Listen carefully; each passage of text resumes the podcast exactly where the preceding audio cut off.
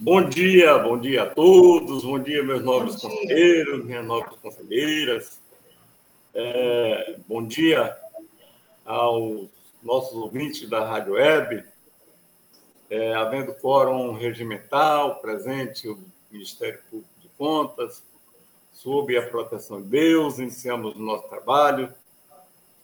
É claro, aberto a sessão número 1464 antes de iniciarmos o julgamento dos processos, temos é, para aprovação a ata da sessão 1463, do dia 7 de outubro de 2021, a qual eu coloco em votação.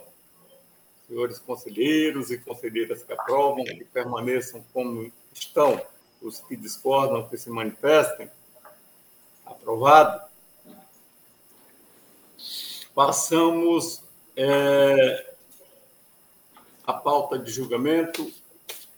É, hoje, ausente justificadamente, conselheiro Antônio Cristóvão, conselheiro Ronald Polanco, na nossa sessão. E passamos, então, à pauta. Vou buscar aqui a pauta para que nós possamos iniciar os nossos trabalhos.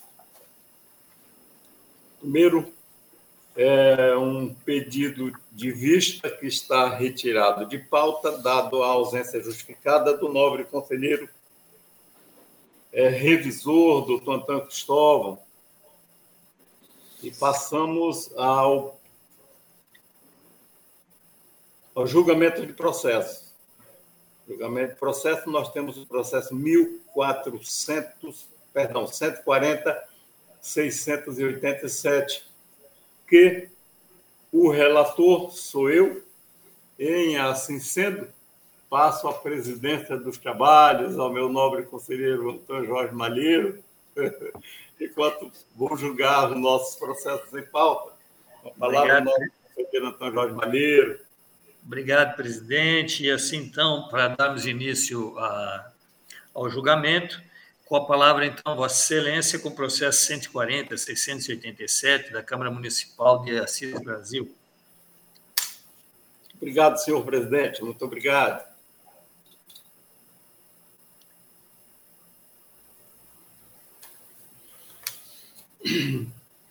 Como bem disse o presidente, é o processo 140 é 687. Passamos ao relatório.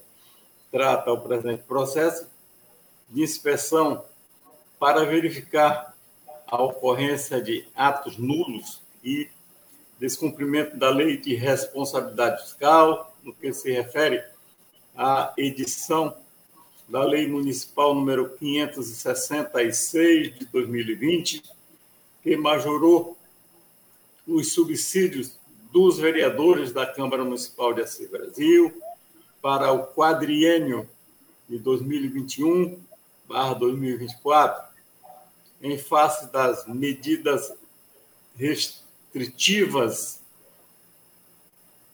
de combate à pandemia prevista na Lei Complementar Federal número 173 de 2020.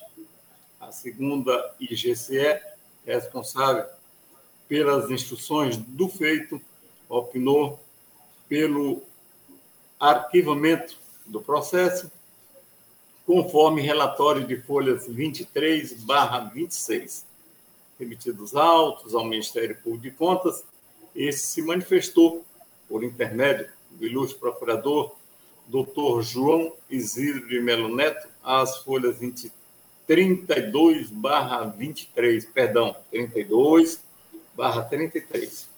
É o relatório, senhor presidente, com a palavra, obrigado, Excelência. Com a palavra, o novo procurador, doutor João Isidro, para a sua pronúncia. Obrigado, senhor presidente.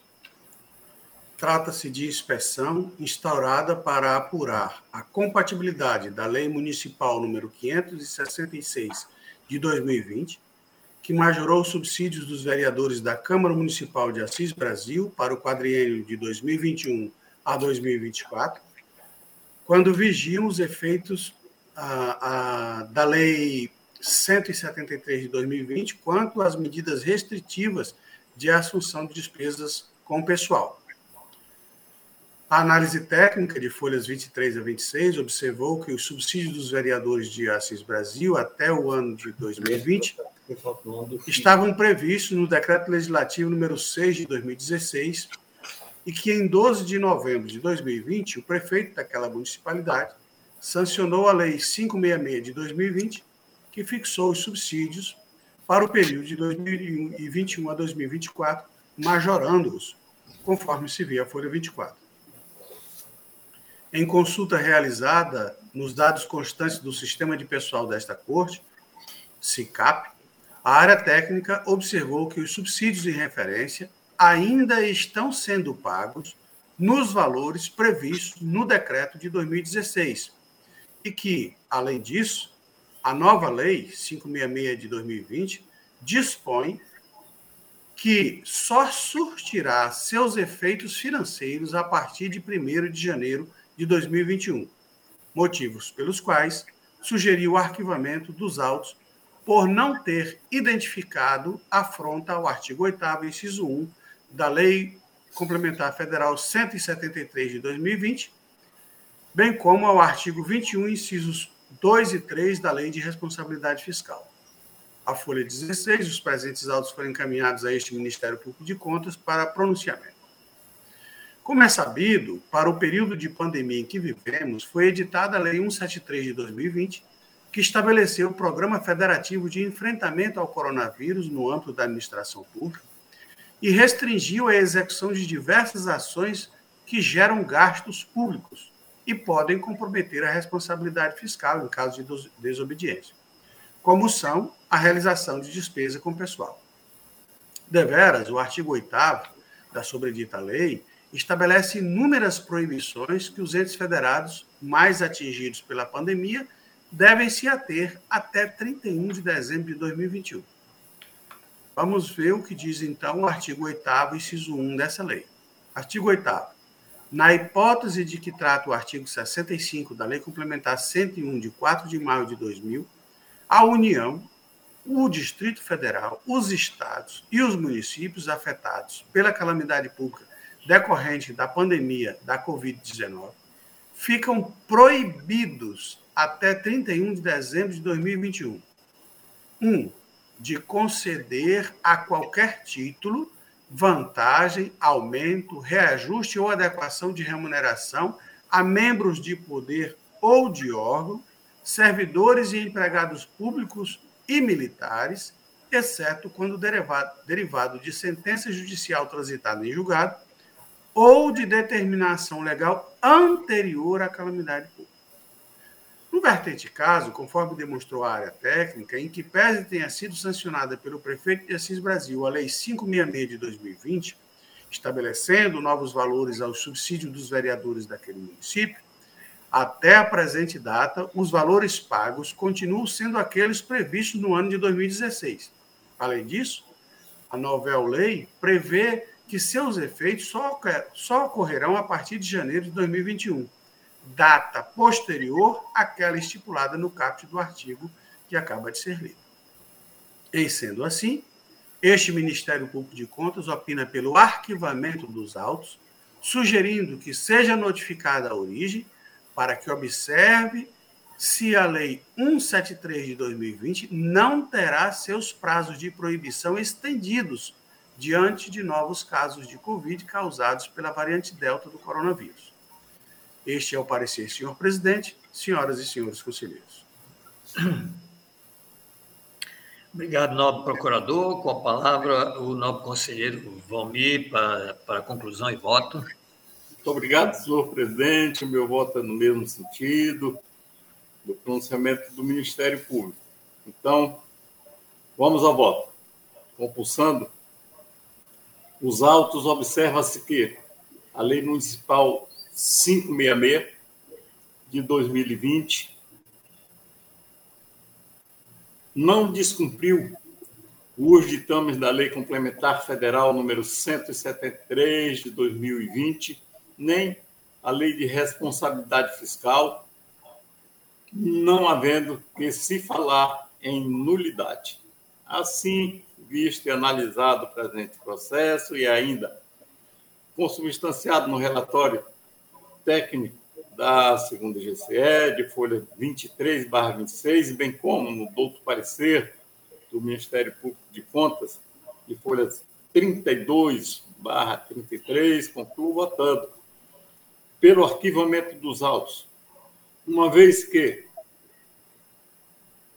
o aumento dos subsídios dos vereadores do município de Assis Brasil para o quadriênio 2021 barra ou seja, 2021 a 2024, concedido pela Lei Municipal 566 de 2020, somente será aplicado a partir de 1 de janeiro de 2022, após a formalidade de estilo pelo arquivamento dos autos.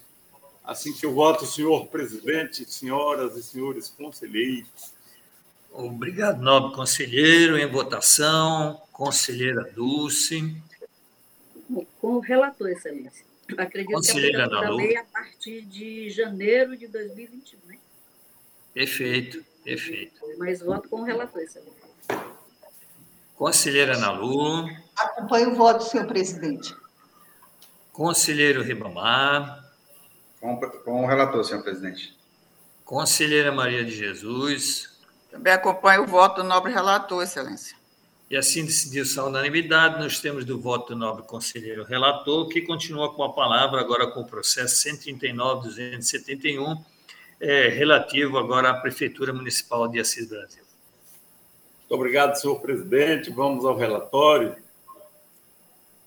Tratam os presentes autos de apuração de responsabilidade do senhor Antônio Barbosa de Souza, ex-prefeito de Assis Brasil, e o senhor Liberto Ribeiro da Silva Filho, pregoeiro, à época, por descumprimento da resolução TCE AC 97 de 2015. O grupo de trabalho da Licom, digo, do Licom, emitiu o relatório de folhas 80/83, apontando que os processos licitatórios tomada de preço número 01/2020 e, e pregão presencial 1, 2, 3 e 5 de 2020 não foram cadastrados no portal do LICOM e que configura infringência ao parágrafo 1 do artigo 1 da resolução TCE Acre 97 de 2015. Os responsáveis foram devidamente citados as folhas 93, perdão, 92 barra 93. No entanto, quedaram-se inertes e não apresentaram justificativas.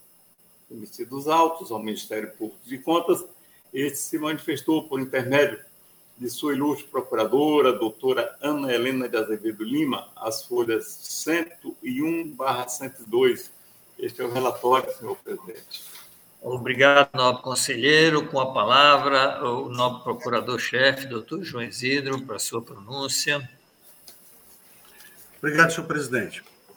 É, Trata-se, na verdade, de uma denúncia encaminhada à ouvidoria da Corte que deu origem a este processo.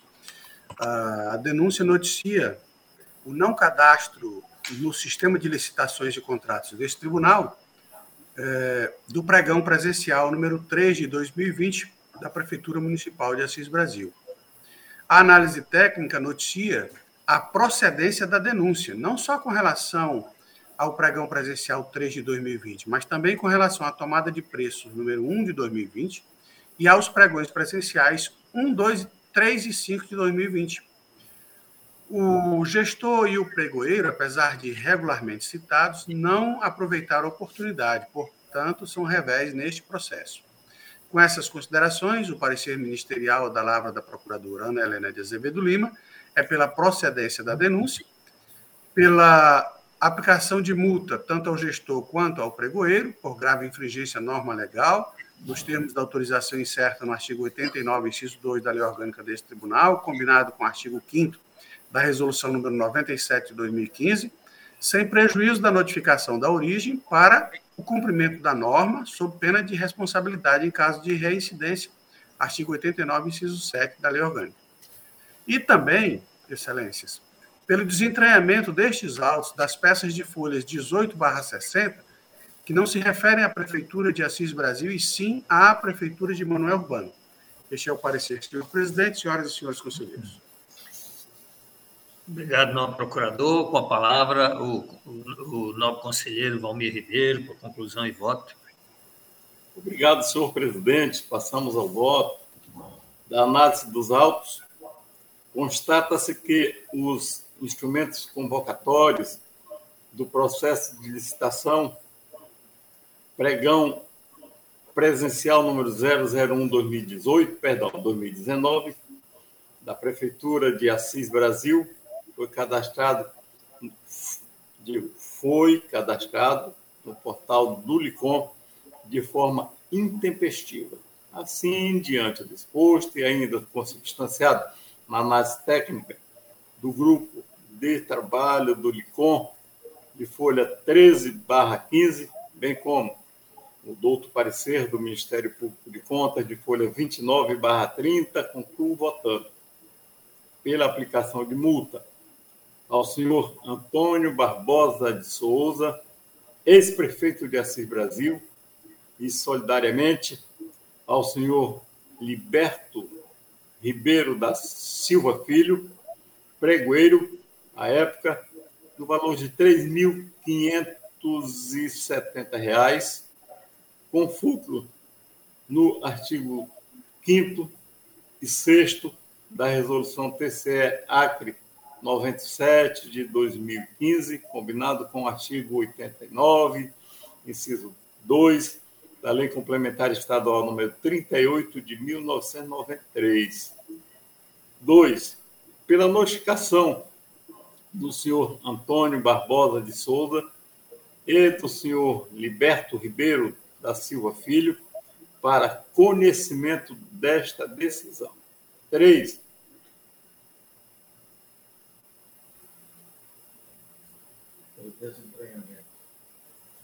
Pelo desentranhamento dos documentos de folhas 18 barra 60, por se tratar de matéria estranha aos autos. Após a formalidade de estilo, pelo arquivamento dos autos, é assim que voto, senhor presidente, senhoras e senhores conselheiros. Em votação, conselheira Dulce. Acompanho o voto do conselheiro relator, excelência. Conselheira Nalu. Acompanho o voto, senhor, senhor presidente. Conselheiro Ribamar. Acompanho o voto, excelência. Conselheira Maria de Jesus. Com o relator, excelência. E assim decidiu sua unanimidade nos termos do voto do novo conselheiro relator, conselheiro Valmir Ribeiro, que continua com a palavra agora com o processo 139.983, da um recurso da Prefeitura Municipal de Tarouacá. Muito obrigado, senhor presidente. Este processo 139.983 eu retiro de pauta, senhor presidente. Processo está retirado de pauta. Muito obrigado. Pois não, nobre conselheiro. E assim, então, como o próximo processo da pauta é da nobre conselheira Dulce, eu retorno a palavra a Vossa Excelência para a condução eh, da sessão.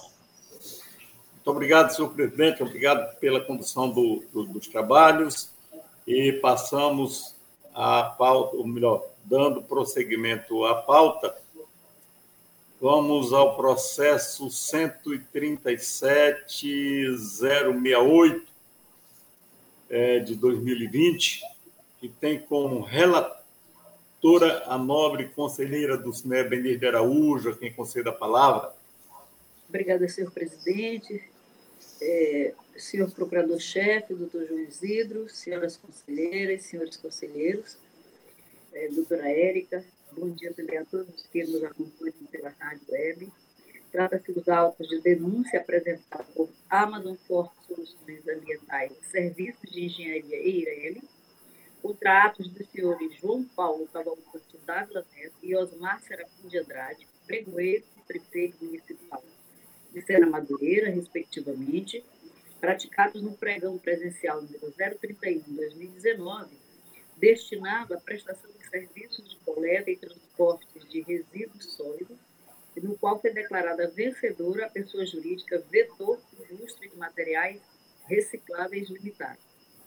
Arguiu a denunciante que o prazo entre a publicação do edital e a data de abertura das propostas foi de apenas sete dias úteis, em desacordo com o previsto no artigo 4 incisos 5 e 6 da Lei 10.520 de 2002, tendo solicitado referido edital por e-mail em 13 de outubro de 2019 só vindo a recebê-lo em 18 de 11 de 2019, ou seja, é, cinco dias depois. Apenas dois dias antes da abertura do certame, o que a prejudicou, especialmente na elaboração da proposta apresentada, até porque havia pontos no referido edital que mereciam ser aclarados, especialmente as quantidades previstas dos itens 1 e 2, que menciona a quantia de 17 mil, não especificando são quilômetros para transporte ou se referiu a toneladas de resíduos, e se fossem viagens, não constava no termo de referência a origem e o destino, muito menos a frequência. Afirmou que o instrumento convocatório exigiu, na fase de credenciamento, a comprovação de realização de visita técnica contendo a assinatura do servidor do município para atestar a sua efetividade. Asseverou que as licenças ambientais apresentadas pela empresa vencedora do certame não cumpriram as exigências requeridas. Por fim, requereu a concessão de cautelar para suspender o sobredito pregão e, ao final, sua anulação e aplicação de multa aos responsáveis. Como foi formulado o pedido de adoção cautelar, foi determinado a oitivo dos responsáveis, tendo prazo transcorrido ináudio, folhas 28 a 34. Encaminhados autos a dar grupo de acompanhamento e fiscalização de licitações e contratos do ponto se manifestou pela devolução do montante de R$ 1.090.400, em razão da não comprovação dos serviços pagos, pela aplicação de multa ao gestor e pregoeiro municipais, no fundamento do artigo 89, segundo da Lei Complementar número 38, 93, em razão da desobediência ao previsto nos artigos 3 parágrafo 1 inciso 1, 15, 5, 21, parágrafo 3 43, 4 e 67 da Lei 8666-93, quarto, 10 de 2002, e primeiro, parágrafo primeiro da Resolução 97 de 2015, folha 140 65. Em homenagem aos princípios constitucionais da contraditória da defesa, em 21 de maio de 2021, os responsáveis foram citados pelo Diário Oficial Eletrônico de Contas, 1581, para oferecer defesa ou documentos capazes de afastar sua responsabilidade, tendo o prazo novamente transcorrido sem defesa. Por fim, o Ministério Público de Contas, em manifestação subscrita do serviço procurador, do Sérgio Mendonça, se pronunciou pela procedência da denúncia, as folhas 179 e 185, é o relator.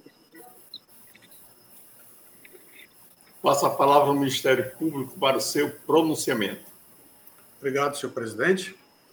Trata-se de representação feita pela empresa Amazon Forte Soluções Ambientais e Serviços de Engenharia Eireli, encaminhada à presidência desta Corte de Contas, informando diversas irregularidades na realização do pregão presencial número 31 de 2019 para contratação de empresa especializada para prestação de serviços de coleta e transporte de resíduos, resíduos sólidos, realizado pela Prefeitura Municipal de Sena Madureira.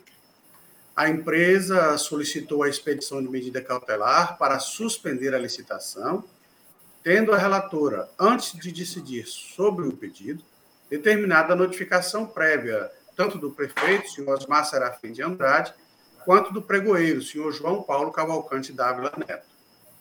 A ausência, ante a ausência de manifestação dos interessados, o prazo decorrido e a falta de informações suficientes, a nobre relatora determinou o envio dos autos à diretoria de auditoria financeira e orçamentária deste tribunal para análise. No relatório preliminar, a auditora considerou que houve as seguintes irregularidades no certame ora impugnado. 1. Um, ausência no edital de licitação do local de sua retirada. 2. Indisponibilidade do edital e seus respectivos anexos, anexos, assegurando o prazo concedido de oito dias úteis, objetivando o conhecimento do mesmo e a elaboração das propostas pela empresa, pelas empresas interessadas no certame, frustrando assim o caráter competitivo da licitação. 3. Cadastro intempestivo da licitação no sistema de licitações e contratos deste tribunal. 4. Ausência no edital de plano de trabalho e ou informação similar que contivesse as especificações do serviço a ser realizado, tais como origem e local de deslocamentos, dentre outros elementos técnicos, objetivando dimensionar equipamentos, maquinário, material e equipe mínima de pessoal adequada, necessária e suficiente para a, presta para a prestação de serviços, tais como motoristas, coletores, etc. 5 a ausência de clareza no instrumento convocatório, de informações para a elaboração de proposta de preços e efetiva prestação de serviços. Tenha, é, tendo participado do certame apenas duas empresas, sagrando-se vencedora a empresa Vetor Indústria de Materiais Recicláveis, com a qual a Prefeitura de Serra Madureira já detinha uma relação contratual. É o contrato 026 de 2018. Seis, a pesquisa de preço foi limitada apenas a três empresas privadas, em desacordo com o que determina o artigo 15, inciso 5 e artigo 43, inciso 4, ambos da Lei Federal número 8.666 de 93. 7. Ausência de planilha de custos e formação de preços, exigência da Instrução Normativa CGA número 5 de 26 de maio de 2017. 8 não comprovação por ocasião do julgamento das propostas, que estas cumpriam o item 15.3 do edital, cujo critério de aceitabilidade dos preços ofertados seria realizado em compatibilidade aos preços, insumos e salários praticados no mercado, coerentes com a execução do objeto ora licitado, acrescido dos respectivos encargos sociais, benefícios e despesas indiretas, ou seja, do BDI. 9 a ausência de critérios de medição que permitisse aferir os serviços executados. 10. A ausência de designação de gestor e fiscal do contrato e sua respectiva publicação em Diário Oficial do Estado, à época, infringindo assim a norma do artigo 67 da Lei das Licitações. Quanto aos itens 4, 5 e 9, este Ministério Público de Contas entende que estão intrinsecamente interligados, eis que, quanto à medição, a instrução informa que não consta no instrumento convocatório um plano de trabalho ou informação similar com especificações do serviço. Também não identificou como se daria a vistoria por parte da contratante em relação aos equipamentos disponibilizados pela contratada, com vista ao atendimento do objeto e demais materiais necessários à execução do serviço esse conjunto de informações ausente do instrumento convocatório, instruindo todos os procedimentos necessários para garantir a efetiva prestação do serviço, tornou-o frágil ante a impossibilidade de se exigir da contratante um padrão mínimo de execução na prestação do serviço. E, para além disso, a insuficiência de informações é, para subsidiar a elaboração de proposta de preço pelo fornecedor. Considerou ainda que os desembolsos financeiros mensais possuem valores variáveis, impossibilitando precisar como se deu a medição dos correspondentes pagamentos, ante a ausência no instrumento convocatório sobre os critérios para tanto. Por fim, atesta que não foi discriminado como se daria a medição do serviço para efeito de seu pagamento, se realizado através de preço fixo ou tonelada ou volume, qualquer outra coisa que o valha. Diante de tais irregularidades, foi requerido no próprio relatório a comprovação mediante a totalidade mediante, é, comprovação mediante a totalidade dos gastos realizados até então, com a apresentação dos seguintes documentos: A. Petições. B. Notas de pagamento. C. Notas fiscais. D. Portaria designando o gestor e fiscal do contrato com correspondente publicação no Diário Oficial do Estado. E. Outros documentos que pudessem atestar conformidades dos pagamentos realizados sob pena de devolução em face do constante no artigo 70, parágrafo único da Constituição Federal de 88. Citados o gestor e o pregoeiro, estes não aproveitaram a oportunidade, conforme certifica a Secretaria de Exceções da Folha 175. O, o feito foi encaminhado eletronicamente ao Ministério Público de Contas em 22 de junho de 2021. Ante a inércia dos envolvidos em apresentar informações ou defesa quanto ao apurado, ratifica o posicionamento da área técnica. Tal medida se deve à discrepância na formação de medição, o que se mostra uma irregularidade grave, pois não permite a verificação do valor correto a ser pago pela prestação do serviço, impossibilitando esta Corte de Contas apurar corretamente o que deveria, ter, é, o que deveria ser devido à prestadora de serviço, o que reclama correção imediata, mediante novo certame que corrija a falha encontrada além de ser passível de sanção.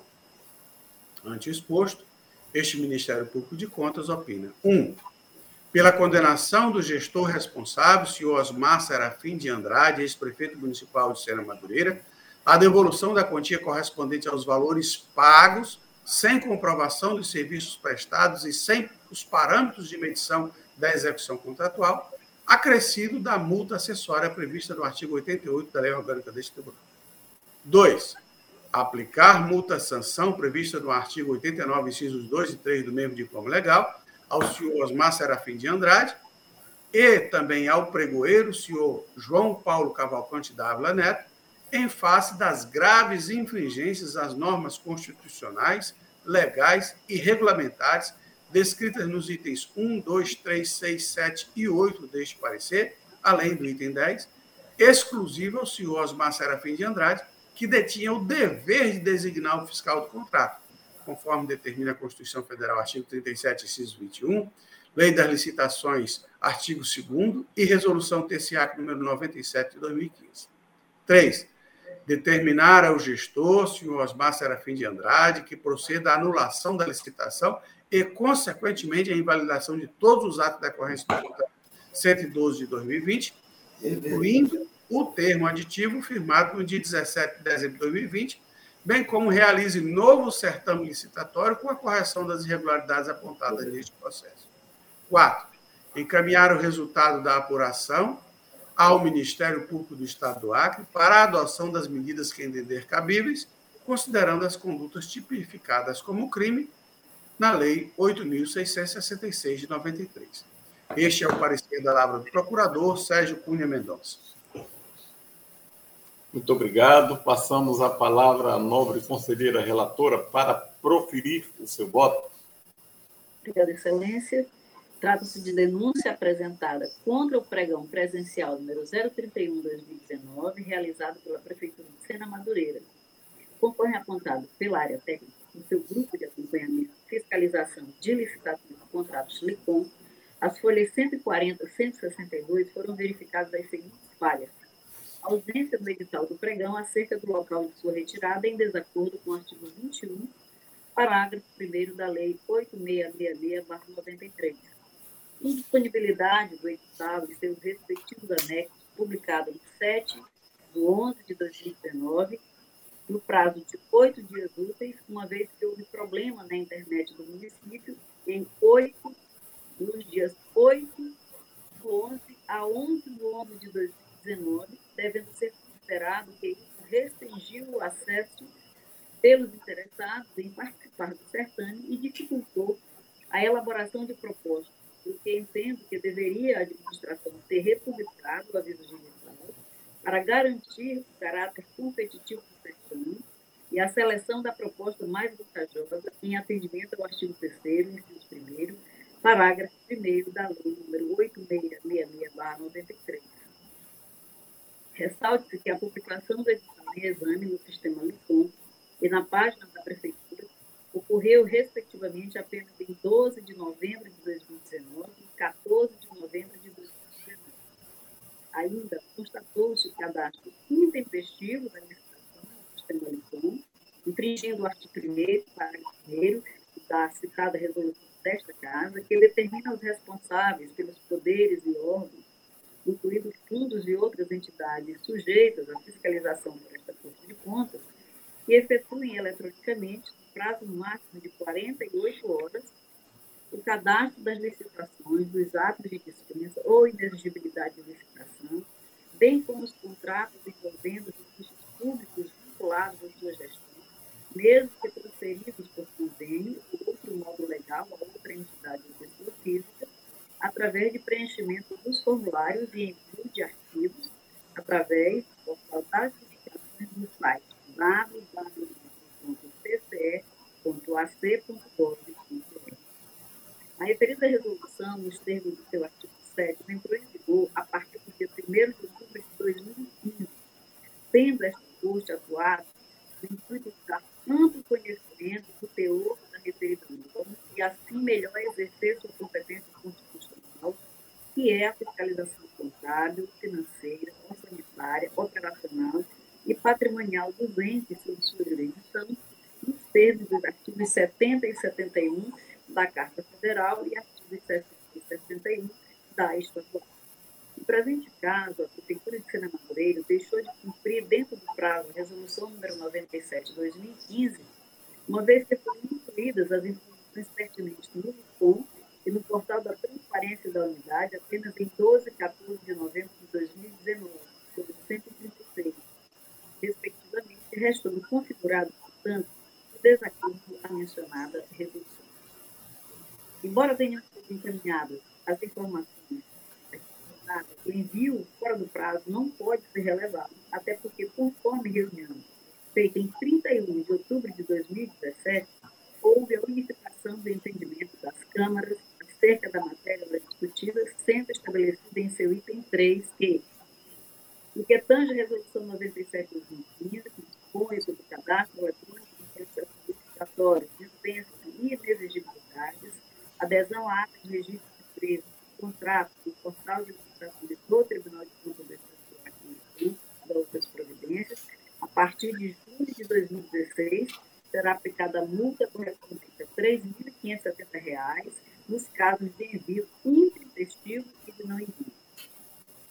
Prosseguindo também foi verificada a ausência do edital de plano de trabalho ou informação similar com as especificações dos serviços, origem, local de deslocamento, dentre outros elementos técnicos, objetivando dimensionar equipamentos, máquina, material e equipe mínima de pessoal adequado, necessária e suficiente para a prestação dos serviços, motoristas, condutores e outros. Não demonstração de vantajosidade, considerando a ausência de clareza no obtendo informações que seriam necessárias à elaboração do propósito do preço e à efetiva prestação dos serviços. Tendo participado do apenas duas empresas, das quais foi vencedora a Vetor Indústria de Materiais Recicláveis, com a qual a Prefeitura de Madureira já possuía relação contratual, contrato número 026 de 2018. Pesquisa de preço limitou-se a apenas três empresas em desacordo com o artigo no artigo 44 da Lei das Instituições. Ausência de planilha de custos e formação de preços, conforme previsto na Instrução Normativa número 5, de 26 de maio de 2017.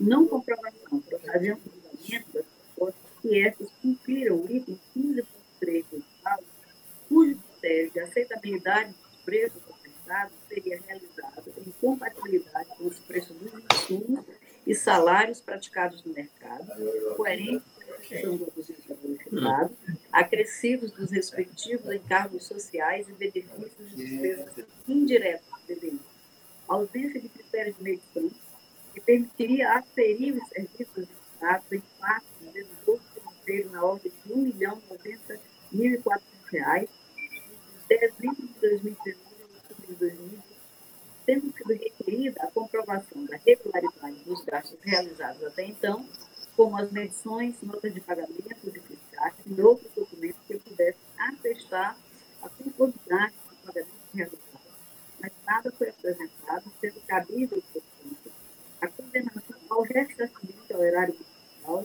os termos do artigo 54 da Lei do Calendário de 93, e não designação de gestor fiscal do contrato e sua respectiva publicação em diário oficial da época, conforme o exigido pelo artigo 67 da Lei 666-93. Assim, ante a ausência de justificativa restando caracterizada a não observância da legislação aplicável à matéria, ao gestor e ao pregoeiro, deve ser aplicada a multa e sua fixação deve levar em consideração as infrações cometidas, bem como sua gravidade, e ainda observados os princípios da proporcionalidade, da razoabilidade, além do seu efeito pedagógico. Posto isso, e estando caracterizadas em relação às leis 8666 93 e 10.518 e a resolução 1797 de 2015, pela condenação do senhor Márcio Andrade, aos votos do município de Sena em 30 dias, do valor total de R$ 1.090.400, devidamente atualizada, em razão da não demonstração de regularidade da despesa realizada, conforme previsto no CAPT, do artigo 54 da Lei Complementar Estadual número 38 de 2003, e resolução TCE número 110 de 2006, impondo ainda pagamento de multa no percentual de 10% sobre o valor atualizado, nos termos do artigo 88 da Lei Complementar Estadual 31, 93. Aplicação de multa aos senhores Osmar Serafim de Andrade, prefeito municipal, João Paulo Cavalcante Dávila Neto Pregoeiro, solidariamente no valor de R$ 14.280, considerando as falhas aplicadas de desacordo com o previsto nos artigos 3 15 5 21, parágrafo 1 43, 4 da Lei das Licitações, 4 5 5 da Lei 10.102, e primeiro parágrafo 1 da Resolução 97 de 2015, e ainda é, no artigo 57 da referida Lei das Licitações, pelo Executivo Municipal, nos termos do artigo 39 da Lei Complementar Estadual 38 de 93, a ser recolhido em favor do Tesouro do Estado do Acre em 30 dias, conforme previsto no parágrafo 3 do artigo 139 do Regimento Interno desta República. Notificação dos senhores Osmar Serafim de prefeito municipal, e João Paulo Cavalcante da Lamenta Pregoeira, para pagamento da multa fixada no prazo assinalado, dando ciência a eles de que, na hipótese de descumprimento, haverá sofrência pela via judicial, os termos do artigo 23, terceiro e 63, segundo da Lei de bem como para que observem Senhor presidente, só a questão. Eu não sei se é todo mundo, mas eu, eu não estou. Eu, eu quase não estou ouvindo, não está saindo, está cortando todo o tempo. Está cortando realmente aqui para mim também, o, o minha nova conselheira Nalu. Eu não estou nem, assim, não estou nem. Então, eu, eu retorno para ler o voto? O finalzinho, se puder, essa conclusão aí dos tá. conselheira, tá? Só essa conclusão agora do, do voto. Okay. Tá, então, o voto nesse processo, né, já pela condenação do senhor prefeito Osmar Serafim de Andrade, a devolução dos cofres do município de Sena, no prazo de 30 dias, no valor total de R$ 1.090.400, devidamente atualizado em razão da não demonstração de regularidade da despesa realizada, conforme previsto no caput do artigo 54 da Lei 38-93 Resolução TCE 110 de 2016, impondo ainda pagamento de multa no percentual de 10% sobre o valor atualizado, nos termos do artigo 88 da Lei Complementar Estadual 38-93. Está saindo bem? Ficou perfeito. Agora deu para entender bem. Uhum. Aplicação de multa aos senhores Osmar Serafim de Andrade, prefeito municipal, e João Paulo Cavalcante Dávila Neto, pregoeiro, solidariamente, do valor de R$ 14.280, considerando que foi apurado em desacordo à legislação de regência da lei das licitações, né? Lei 8666-93, e ainda artigo 67 da referida lei, pelo senhor prefeito municipal, nos termos do artigo 89, segundo da Lei Complementar Estadual 38-93, a ser recolhida em favor do servidor do Estado do Acre em 30 dias, conforme previsto na legislação de regime. Notificação dos senhores Osmar Serafim de Andrade, prefeito municipal, e João Paulo Cavalcante Dávila Neto, pregoeiro, para pagamento da multa fixada no prazo assinalado, cientificando-os de que, na hipótese de descumprimento, haverá sua cobrança na via judicial, nos termos dos artigos 23, terceiro e 63, segundo da Lei Complementar Estadual 38, 93, bem como para que observem nas próximas edições a Lei 8666-93 e a Resolução TCA, número 97 de 2015, sob pena de responsabilidade pela reincidência. Determinação ao gestor de Osmar Serafim de Andrade, considerando a invalidade do contrato número 112-2020 e o seu aditivo, firmado em 17 de dezembro de 2020, que proceda à realização de novo certame e consequente contratação no prazo de 45 dias, com a correção das irregularidades apontadas feito nos termos dos artigos 21 do Decreto-Lei 4.657-42, de tudo, dando conhecimento a esta fonte. Cientificação da Câmara Municipal de Sena Madureira acerca do apurado destes autos, bem como do Ministério Público do Estado do Acre após o trânsito em julgado. Envio do acórdão a dar para acompanhamento e apurar o que foi pago de outubro de 2020 por força da avença em discussão, devendo solicitar a abertura processo autônomo para apurar a regularidade dos referidos pagamentos e, após a formalidade gestiva, remessa dos autos ao arquivo. É como voto, senhor presidente, senhoras e senhores conselheiros. Muito bem, vamos à votação. Uhum.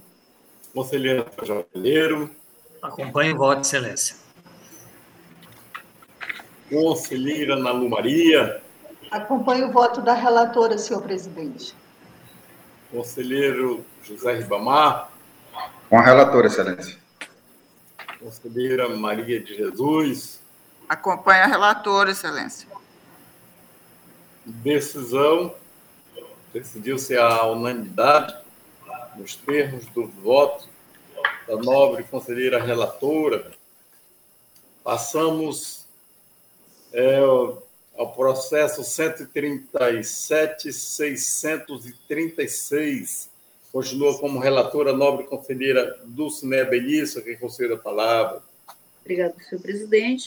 Presidente, só, só, uma questão de, de ordem, por favor.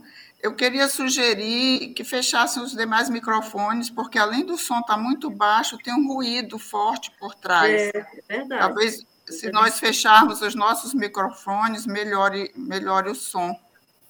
É verdade. Obrigada.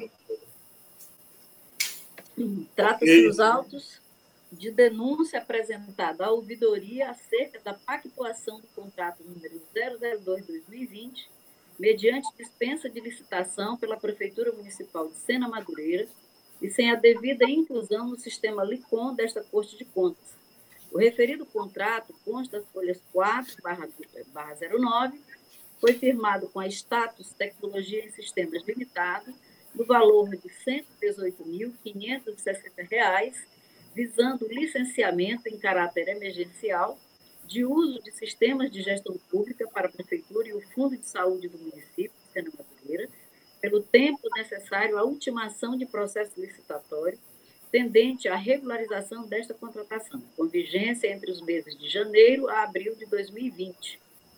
Encaminhados ao tratado, a segunda Inspetoria Geral de Controle Externo sugeriu a realização de diligências, tendo-se despedidos ofícios ao responsável, por esta, ao responsável por esta relatora, solicitando o processo completo dos pagamentos realizados, notas de empenho, liquidação e pagamento, notas fiscais com a discriminação dos serviços realizados devidos a testes, nome dos responsáveis pelas secretarias municipais de administração e saúde do período do contrato, comprovantes de recolhimento dos encargos sociais e das multas aplicadas se houvesse, tendo, porém, o prazo transcorrido sem apresentação de defesa. Novamente remetido o feito à TAF, esta se manifestou pela citação do gestor e, se não houvesse apresentação de esclarecimentos, pela condenação ao ressarcimento do montante de R$ 79.710, acrescido das multas previstas nos artigos 88 e 89 da, legislação, da nossa Lei Estadual 38-93. Observando os princípios é, do contraditório da ampla defesa, em 27 de novembro de 2020, o responsável foi citado pelo Diário Eletrônico 1468 para oferecer defesa ou documentos que fossem capazes de afastar sua responsabilidade, tendo sido apresentado o ofício número 204, de 29 de setembro de 2020, subscrito pela senhora chefe de gabinete, as folhas 84 e 249, e sobre a qual a DAF se manifestou as folhas 262 e 270 pela realização de nova citação, considerando que foram localizados pagamentos realizados após o término da vigência do contrato, sugerindo a devolução do montante de R$ 105.630, acrescido das multas previstas na legislação de regência. Em 17 de junho de 2021, o responsável foi citado pelo Diário Eletrônico de Contas 1596 para oferecer defesa ao documento, mas, mais uma vez, deixou-se o prazo transcorrer inalvo. O Ministério Público de Contas se manifestou por seu vice-procurador, doutor Sérgio Cunha Mendonça, é o relator excelente. Palavra do Ministério Público para o seu pronunciamento. Obrigado, senhor presidente. Trata-se de processo aberto após denúncia recebida pela ouvidoria deste tribunal, informando a ausência de cadastro no sistema de licitações e contratos deste tribunal do contrato emergencial número 2 de 2020 da Prefeitura Municipal de Sena Madureira. O relatório preliminar é, identificou que a situação de emergência foi justificada pelo senhor Getulião Francisco Saraiva, secretário municipal de administração, e foi embasada nos documentos acostados ao processo de dispensa número 02 de 2020, quais sejam parecer técnico da Secretaria de Administração, boletim de ocorrência, laudo preliminar, minuta da portaria de instalação do processo administrativo disciplinar e memorando número 129 de 2020 da Procuradoria Jurídica Municipal. Além disso, a dispensa emergencial teve parecer jurídico favorável à contratação, considerando que a situação se enquadra nas hipóteses do artigo 24, inciso 4 da Lei Federal número 8.666, de 93. Afirmou ainda é, que tanto a dispensa número 2 de 2020 quanto o contrato emergencial foram cadastrados no sistema de licitações de contrato deste tribunal em 20 de abril de 2020, embora de forma intempestiva.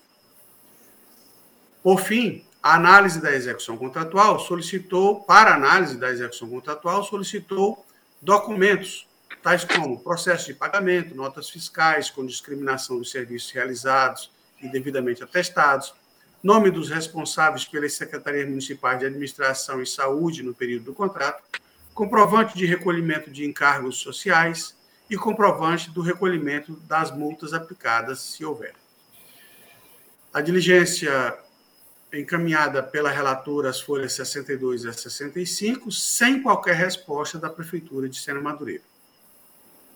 O relatório técnico complementar concluiu, diante da ausência da documentação necessária, que restou prejudicada a análise de mérito, não sendo possível atestar a regularidade da execução contratual ou mesmo a finalidade pública dos pagamentos efetivados no valor de R$ 79.710. É, citação do prefeito, senhor Osmar Serafim de Andrade, apresentou defesa às folhas 84 e anexos 85 a 249.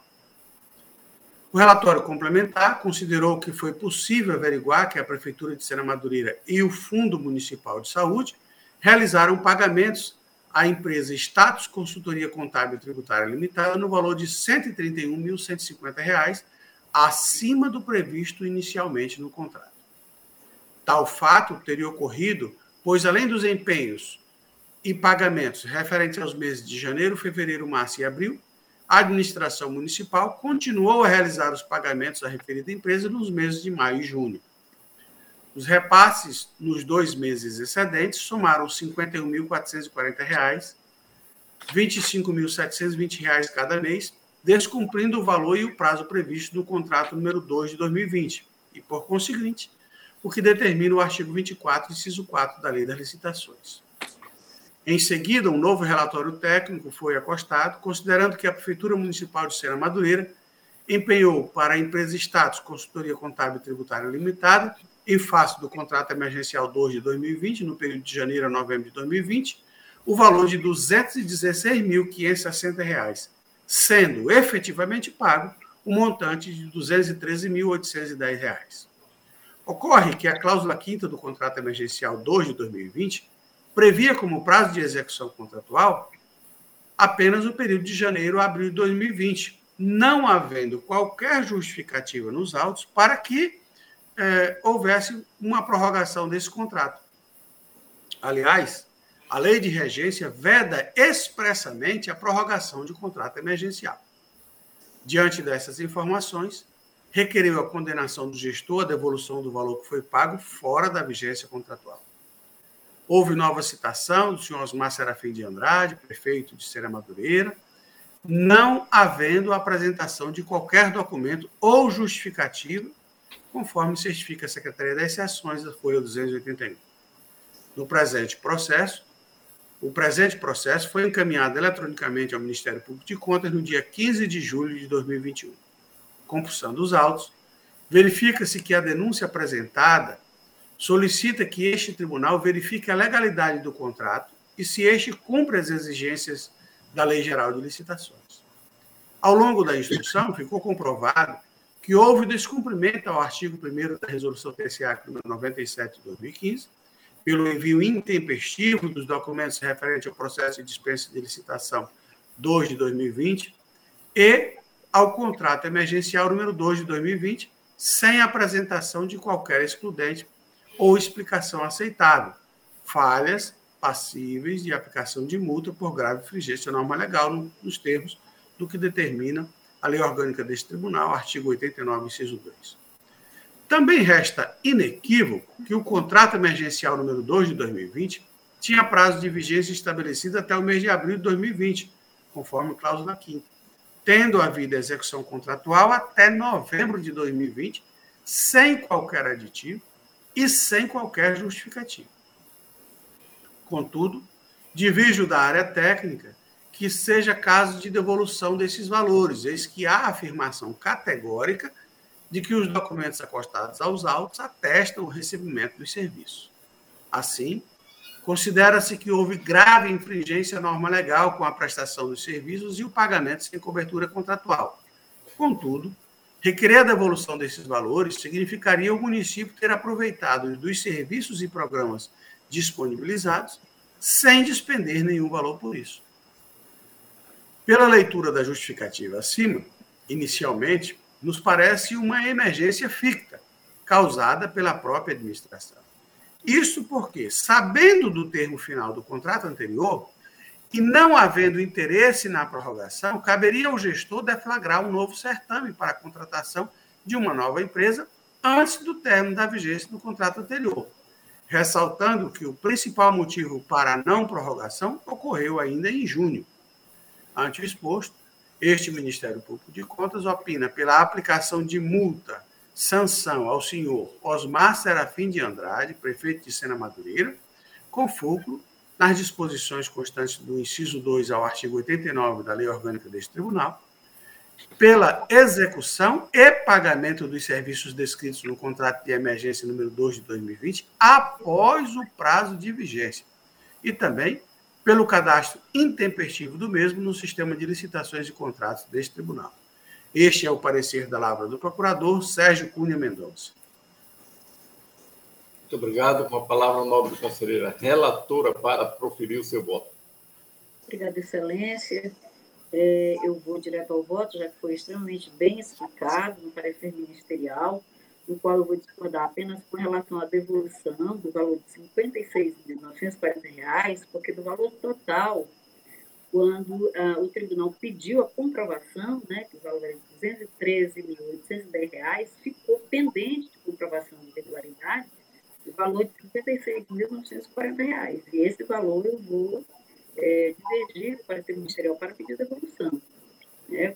que é esse o entendimento da Corte em diversos processos semelhantes. Posto isso, estando caracterizada a infração à Lei 8666-93 e a Resolução TCE 97-2015, voto pela condenação do senhor Márcio Serafim de Andrade, a devolução aos cofres do município de Sena Madureira em 30 dias, do valor total de R$ 56.940, devidamente atualizado, em razão da não demonstração de regularidade da despesa realizada, conforme previsto no capítulo do artigo 54 da Lei Complementar Estadual número 38, 93 e Resolução TCE número 110 de 2016, impondo ainda pagamento de multa no percentual de 10% sobre o valor atualizado, nos termos do artigo 88 da Lei Complementar Estadual 38, 93.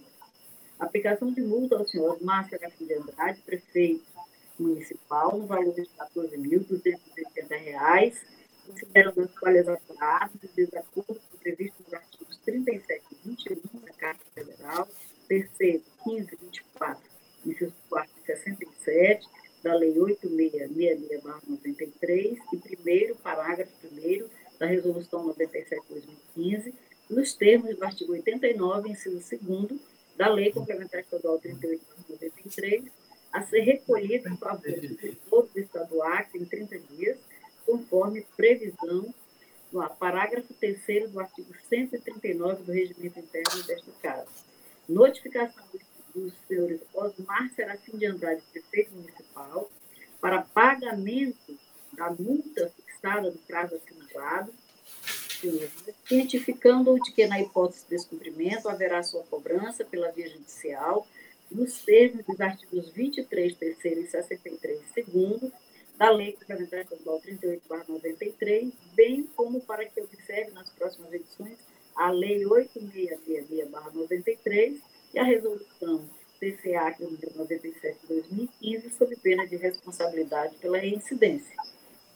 Cientificação da Câmara Municipal de Sena Madureira acerca do apurado nestes autos, bem como do Ministério Público do Estado do Acre após o trânsito julgado e após a atividade digestiva, remessa dos autos ao arquivo. É como voto, senhor presidente, senhoras e senhores conselheiros.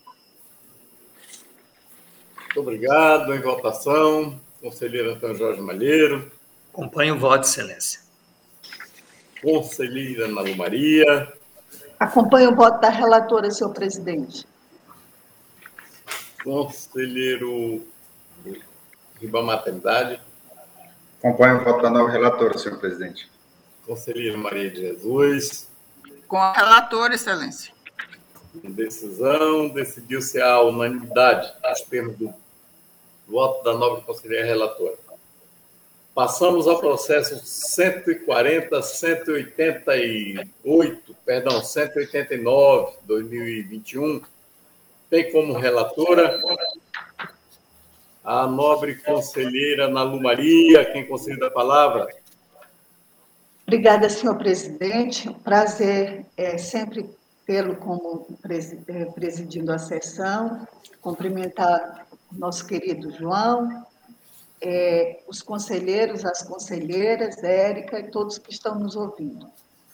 Trata-se o presente processo de inspeção aberta em decorrência da comunicação interna 05 de 2021 da Diretoria de Auditoria Financeira e Orçamentária da a qual comunica a ocorrência da publicação da Lei Municipal 349 de 2020 no diário é fixando os subsídios do presidente da Câmara Municipal Vereadores Municipal de Porto Volta para o quadriênio 2021 a 24. O ato resulta em possível infringência à, à Lei 173-2020, que estabelece o Programa Federativo de Enfrentamento ao Coronavírus. Altera a Lei Complementar Federal número 101, de 4 de 5 de 2020, da outras providências, que traz uma série de restrições aos governos locais afetados por essa calamidade pública os quais ficam proibidos, consoante o artigo 8 até 31 de 12 de 2021, dentre inúmeras outras, de conceder qualquer título, vantagem, aumento, reajuste ou adequação de remuneração a membros de poder ou de órgãos servidores empregados públicos e militares, exceto quando derivado de sentença judicial transitada em julgado ou de determinação legal anterior à calamidade pública. Conforme se verifica no quadro abaixo, houve alteração dos subsídios é, aqui no quadro que a gente colocou, e a segunda EGC ressaltou que o senhor José Maria Pereira dos Santos, um dos vereadores eleito para a Câmara Municipal de Porto Alto, contudo, seu nome consta no SPAC como cargo de prestador de serviço lotado da Prefeitura de Porto Alto, especificamente na Secretaria Municipal de Obra, Viação e Urbanismo. Por isso, a segunda IGCE solicitou informações sobre os pagamentos. Houve a, a, o senhor Ivaneto, que hoje é o presidente da Câmara de Porto Valde, à época, é, o senhor Robson Rodrigues de Oliveira, atual presidente, para apresentar as informações. Houve o relatório complementar e o Ministério Público de Conta, por meio de sua ilustre procuradora, doutora Ana Helena de Azevedo Lima, pronuncia as folhas 83 85. É o relatório, senhor presidente. Muito obrigado. A palavra do Ministério Público para o seu pronunciamento. Obrigado, senhor presidente.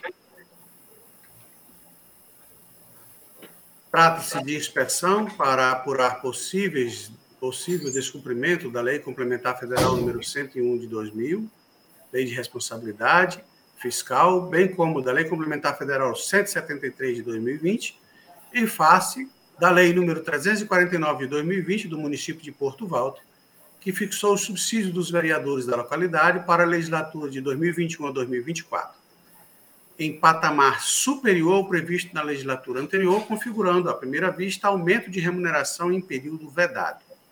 O relatório de análise técnica preliminar constatou o descumprimento do artigo 8 inciso 1 da Lei Complementar Federal 173 de 2020, que cuida do enfrentamento da pandemia oriunda do Covid-19, uma vez que a Lei 349 de 2020 fixou o subsídio dos vereadores e não observou a vedação ali imposta, nem o disposto no artigo 7 que alterou o inciso 2 do artigo 21 da Lei Complementar Federal 101 de 2000, declarando nulos os atos de aumento de despesa nos últimos 180 dias de mandato, juntando a orientação do Tribunal de Contas dos municípios de Goiás de que eventual majoração dos subsídios em relação à legislatura anterior só deveria vigorar a partir de 1 de janeiro de 2022.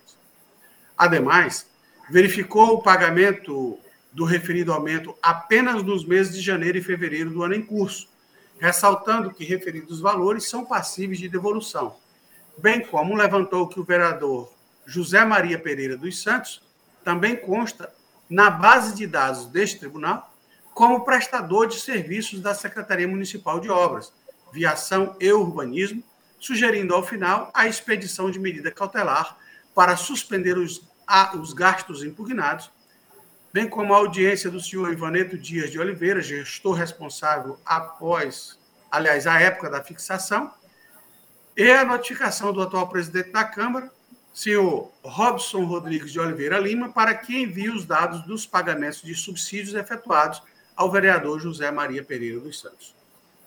Com efeito, a nobre relatora determinou a citação do, dos presidentes da Câmara no período 2020 e 2021. Antes mesmo da citação, o senhor Ivaneto Dias de Oliveira acostou por seu procurador os documentos de folhas 45 a 54, esclarecendo que o senhor José Maria Pereira dos Santos se afastou das funções de vereador, tendo tomado posse o senhor Rosildo Cassiano Correia, e que a Câmara suspendeu os efeitos financeiros da Lei 349 de 2020 até perdurar os efeitos da Lei Complementar número 173 de 2020 juntando ainda resolução número 2 de 2021, que disciplina a devolução dos valores recebidos nos meses de janeiro e fevereiro. Devidamente citado para a defesa, os senhores Ivaneto Dias de Oliveira e Robson Rodrigues de Oliveira Lima, segundo as informações de Folha 65, não aproveitaram a oportunidade. O que se mostra procedente apenas em relação ao último, porque, como acaba de ser lido, o primeiro apresentou uh, argumentos antes de ser citados. A instrução conclusiva, diante dos esclarecimentos e comprovações efetuadas, sobretudo da edição da Lei 358, de 31 de maio de 2021, publicada no Diário Oficial do Estado, número 13.056, de 1 de junho de 2021, que suspendeu os efeitos da Lei número 349 de 2020, mantendo os subsídios dos vereadores nos valores anteriormente pagos, sugeriu a notificação do atual dirigente da Câmara para que comprove as devoluções efetuadas e para observância da legislação pertinente, especialmente da Lei Complementar Federal número 173 de 2020, seguida do arquivamento dos autos. O processo foi enviado a este Ministério Público de Contas no dia 2 de setembro de 2021. Da análise das peças constantes do feito, verifica-se que o problema teve origem em provável descumprimento da Lei Complementar Federal 173 de 2020, que estabelece o Programa Federativo de Enfrentamento ao Coronavírus SARS-CoV-2, Covid-19, e altera a Lei Complementar 101 de 2000 e dá outras providências. Com a edição da Lei 349 de 2020 do município de Porto Valdo, que estipulou o subsídio dos vereadores para a legislatura de 2021 a 2024, em patamar superior ao da legislatura anterior, é, uma vez que o inciso 1 do artigo 8 estabelece vedação específica até 31 de dezembro de 2021. No entanto, a estipulação do subsídio dos vereadores de uma para outra legislatura tem previsão constitucional. Artigo 29, inciso 6 da Constituição Federal de 88, não estando sujeito às vedações da Lei Complementar Federal 173 de 2020, por derivar de determinação constitucional, que não se submete à norma de estatura inferior. Ademais, não se trata de aumento ou reajuste, sim de nova norma, que fixa a remuneração para a legislatura de 2021 a 2024. Porém, o momento exige cautela dos gestores e agentes públicos, que não devem ficar alheios à realidade e aos regramentos impostos para o enfrentamento da pandemia, o que tem levado os tribunais de contas brasileiros a orientar, em caso de fixação de subsídios em valor superior da legislatura anterior, que a norma só surta efeitos a partir de janeiro de 2022, a exemplo da nota técnica número 4 de 2020 no Tribunal de Contas do Estado do Rio Grande do Sul. No que andou bem, a Câmara de Porto Walter, ao suspender os efeitos da Lei 349 de 2020, bem como determinar a devolução dos valores pagos nos meses de janeiro e fevereiro de 2021. Ante o exposto, este Ministério Público de Contas acompanha a instrução, sugerindo a notificação da origem para que envie a este tribunal a comprovação dos valores instituídos, que, segundo o documento de folha 52, serão ressarcidos em três parcelas nos meses de setembro, outubro e novembro do ano em curso, seguido do arquivamento dos autos. Este é o parecer da Lavra da Procuradora Ana Helena de Azevedo Lima.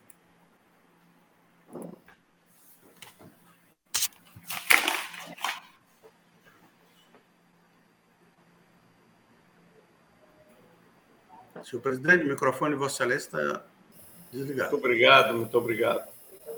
Uma palavra, nobre conselheira relatora, para proferir o seu voto. Senhor presidente, é, é, esse, esse processo ele, ele foi assim bem sintomático no sentido do da, o que, que o, o, Tribunal de Contas, quando ele faz essa, essa fiscalização concomitante, é os bons frutos que a gente colhe.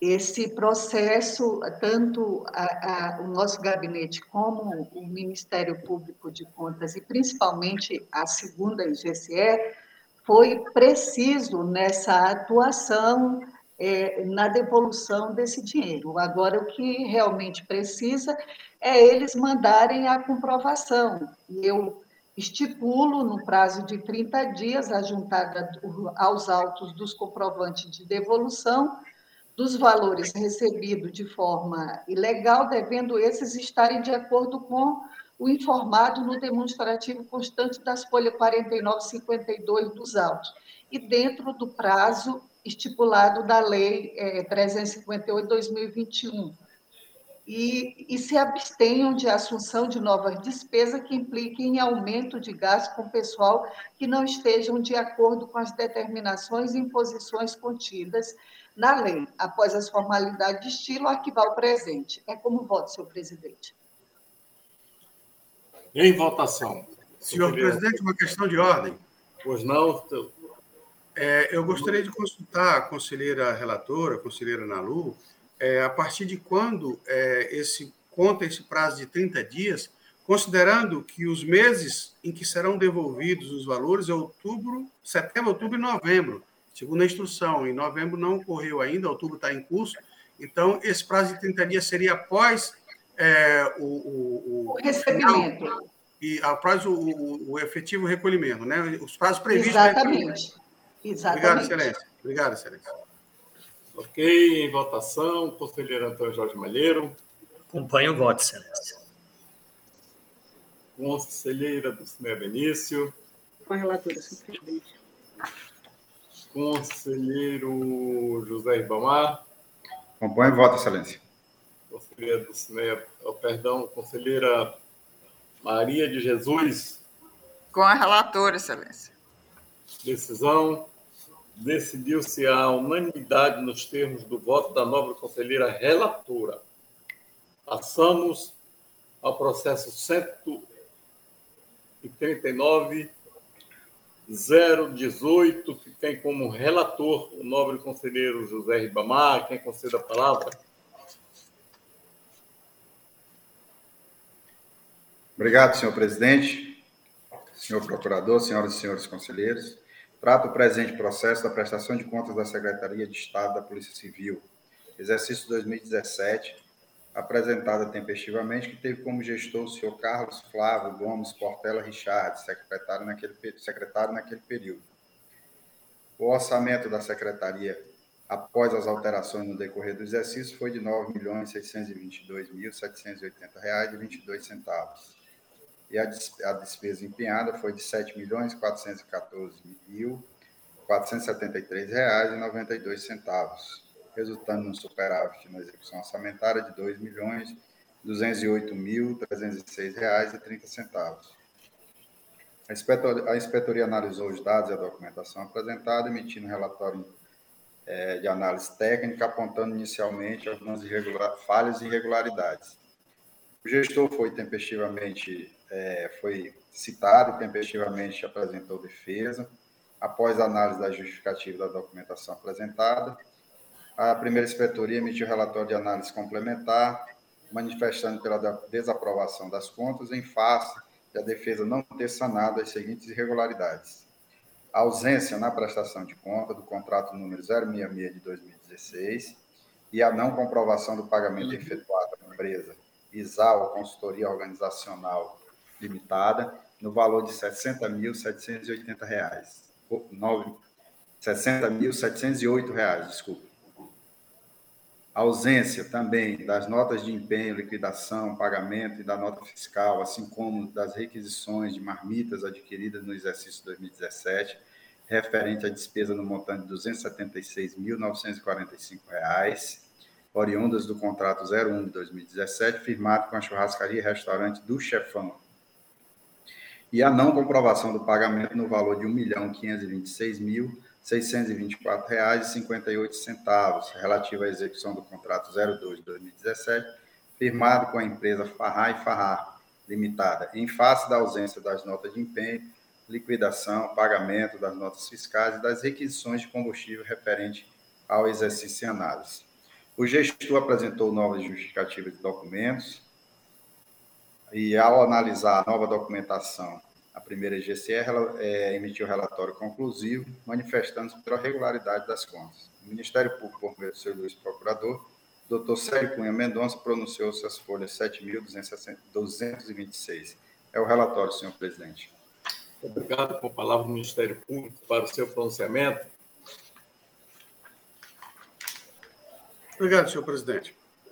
Senhor presidente, considerando que após o contraditório a instrução noticia a obediência às disposições legais atinentes à matéria, o parecer inicial neste processo é pela regularidade da prestação de contas hora analisada.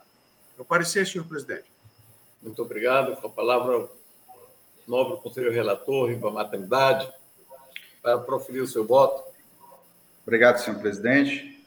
Nosso entendimento é o mesmo, por julgar regulares é, nos termos do artigo 51, inciso 1 da Lei Complementar Estadual número 3893, as contas da Secretaria de Estado da Polícia Civil referentes ao exercício 2017, de responsabilidade do senhor Carlos Flávio Gomes Portela Richard, secretário de Estado naquele período.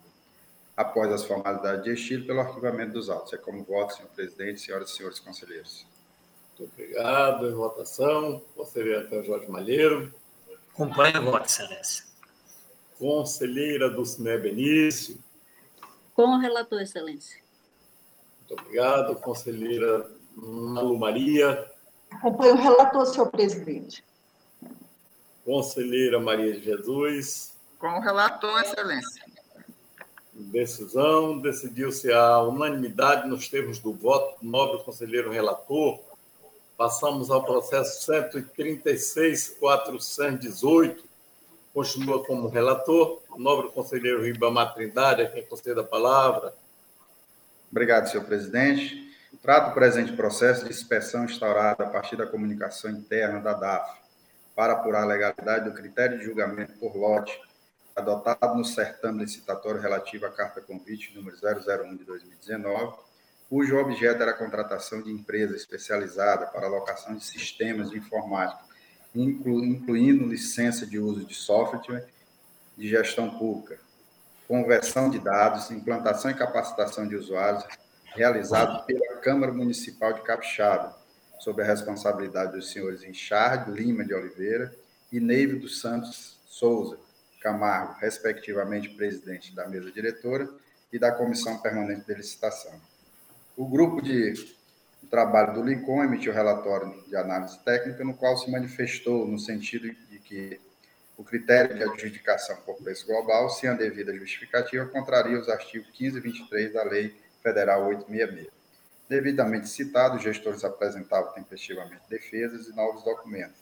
Após análise da justificativa e da documentação apresentada, o grupo de trabalho do LICOM emitiu relatório conclusivo, acolhendo, manifestando pelo acolhimento das justificativas apresentadas pela defesa é, relativos ao julgamento por preço global. O Ministério Público, por meio de suas duas procuradoras, a doutora Ana Helena de Azevedo Lima, manifestou suas folhas 111 a 115 dos autos é o relatório, senhor presidente. Muito obrigado. Com a palavra do Ministério Público para o seu pronunciamento. Obrigado, senhor presidente. Conforme se ouviu, a Câmara Municipal de Capixaba realizou a licitação número 1 de 2019, carta convite, e elegeu como critério de julgamento é, o menor preço por lote. A, tanto a, a, lei quanto a doutrina deste tribunal a, e a jurisprudência deste tribunal é, especificam que o julgamento é, preferencial é por item, salvo se por motivo justificado e devidamente comprovado, é, o julgamento por lote seja mais vantajoso para a administração pública. Após o contraditório, a, a origem provou, pelo menos a área técnica aceitou os argumentos, é, que houve justificativa adequada é, para que o certame fosse realizado, para que o julgamento do certame fosse realizado pelo menor preço por lote. Com essas considerações, o parecer ministerial da Lava da Procuradora Ana Helena de Azevedo Lima é pelo arquivamento do presente processo, sem prejuízo da notificação da origem, para que é, continue adotando nas próximas edições da matéria, é, preferencialmente o julgamento por item e apenas excepcionalmente o julgamento por lote, é, desde que justificado e comprovado. É o parecer, senhor presidente. Obrigado. É, com a palavra, o nobre conselheiro relator para proferir o seu voto. Obrigado, senhor presidente. Vou direto ao voto. Considerando que a contratação por lote se mostrou mais vantajosa, nos termos do artigo 15 e 23 da Lei Federal 866, bem como da súmula 247 do Tribunal de Contas da União e do Acordo 10.284-2017 do plenário desta Corte, voto pelo arquivamento dos autos. É como voto, senhor presidente, senhoras e senhores conselheiros. Em votação, conselheiro Antônio Jorge Malheiro. Acompanhe o voto, excelência. Conselheira Dulcinea Benício. Com o relator, excelência. Conselheira Malu Maria. Acompanhe o voto, senhor presidente. Conselheira Maria de Jesus. Com o relator, excelência. Decisão, decidiu-se a unanimidade nos termos do voto do novo conselheiro relator.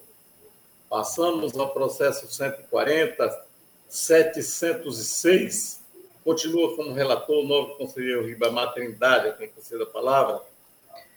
Obrigado, senhor presidente. Trato o presente processo de recurso de reconsideração interposto pela senhora Maria Auxiliadora Vasconcelos Silva, controladora interna da Fundação de Cultura Elias Mansur, no exercício 2016, contra o acordo número 11.966 de 2020 do plenário deste tribunal, julgado no dia 9 de julho de 2020, que aplicou multa no valor que aplicou multa a recorrente no valor de R$ 3.570 pelas irregularidades contábeis apresentadas na prestação de contas do referido exercício.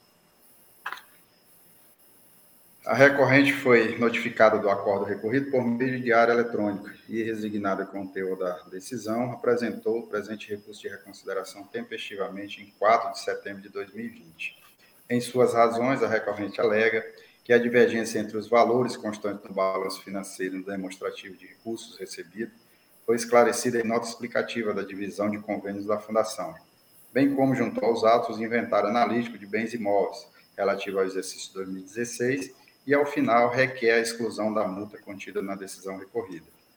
A inspetoria analisou a justificativa e documentos apresentados, emitindo relatório manifestando pelo provimento do recurso. O Ministério Público, por meio da sua ilustre procuradora, doutora Ana Helena de Azevedo Lima, pronunciou-se as folhas 27 a 28 dos autos. É o relatório, senhor presidente.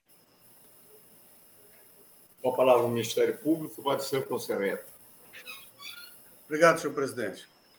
É, conforme o senhor viu, trata-se de recurso da senhora Maria Auxiliadora Vasconcelos da Silva, responsável pelo controle interno da Fundação de Cultura Elias Mansur, inconformada com a decisão é, prolatada por este tribunal nos autos da prestação de contas da Fundação Exercício 2016, que também já foi objeto de embargo de declaração, é, inconformada com a condenação no valor de R$ 3.570 a título de multa, é, protocolou o presente recurso de reconsideração. É, os autos noticiam que a recorrente foi condenada por dois motivos. Primeiro, em razão de uma diferença entre o balanço financeiro e, demonstra e o demonstrativo dos recursos recebidos com relação aos valores escriturados a título de convênio. E segundo, pelo não envio do relatório analítico de bens imóveis.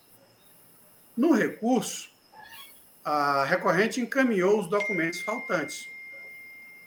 É, uma nota explicativa, justificando que a diferença entre o balanço financeiro e o demonstrativo dos recursos recebidos com relação aos recursos de convênios ocorreu porque o setor de convênio lançava os valores recebidos a título de convênio pela data da ordem bancária. E o setor financeiro lançava os mesmos recursos, o recurso do mesmo convênio, pela data em que a Secretaria da Fazenda apropriava esses valores na Receita do Estado. Ocorre que a Receita de Convênio de 2015 só foi apropriada pela Secretaria da Fazenda em 2016. Além disso, houve também receita da aplicação financeira dos recursos dos convênios. E isso esclarece, esclareceu completamente a diferença encontrada por este tribunal na decisão recorrida. E, segundo, a recorrente encaminhou, ou seja, apresentou o inventário analítico de bens imóveis, comprovando o valor escriturado no balanço patrimonial. Ou seja, o valor de R$ 7.681.036,99. Com essas considerações, o parecer ministerial da Lava da Procuradora Ana Helena de Azevedo Lima é pelo conhecimento do presente pedido de reconsideração e, no mérito, pelo seu provimento para excluir a multa aplicada à recorrente, excluindo os itens 3 e 4 do acordo recorrido, sem prejuízo da recomendação ao Contador-Geral do Estado para que registre os recursos de convênios no exercício da efetiva arrecadação. É o parecer, senhor presidente. Muito obrigado. Com a palavra o novo conselheiro relator para proferir o seu voto. Obrigado, senhor presidente. Eu passo, passo direto ao voto. Considerando que as justificativas e documentos apresentados pela recorrente sanam das irregularidades contábeis apresentadas na prestação de contas da Fundação de Cultura Elias Mansur, referente ao exercício 2016, voto pelo conhecimento do recurso de reconsideração, por ser próprio tempestivo, e no mérito pelo seu provimento, para excluir o item 4 do Acordo 11.966 de 2020, do plenário deste tribunal, julgado no dia 9 de julho de 2020, referente à penalidade de multa aplicada à recorrente, em face do saneamento das irregularidades contábeis apresentadas, apontadas na prestação de contas da Fundação de Cultura Elias Mansur, referente ao exercício de 2016. E após as formalidades de estilo, pelo arquivamento dos autos. É como voto, senhor presidente, senhoras e senhores conselheiros. Muito obrigado. Em votação, conselheiro Antônio Jorge Malheiro. Acompanho o voto, excelência. Conselheira Dulcinea Benício. Com relator, excelência. Conselheira Ana Lu Maria. Voto com o relator, senhor presidente. Conselheira Maria de Jesus. Com o relator, excelência. Decisão. Decidiu-se a unanimidade nos termos do voto do novo conselheiro relator.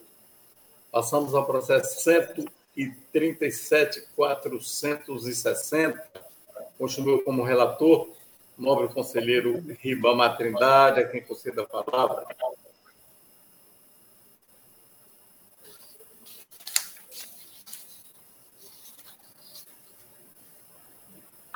Só um minutinho, senhor presidente.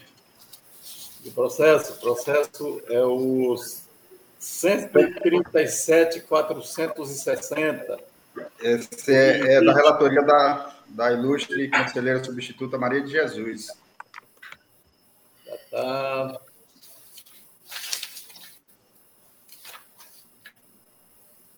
Mil é perdões, é justamente a nobre conselheira. Justamente, peço minhas desculpas ao novo conselheiro Ribamar Trindade e também à conselheira Maria de Jesus. O processo 137.460 é da lavra da nobre conselheira Maria de Jesus, a quem concede a palavra. Obrigada, Excelência. É, não tem nada o que, o que desculpar, né? Essas coisas são, são normais.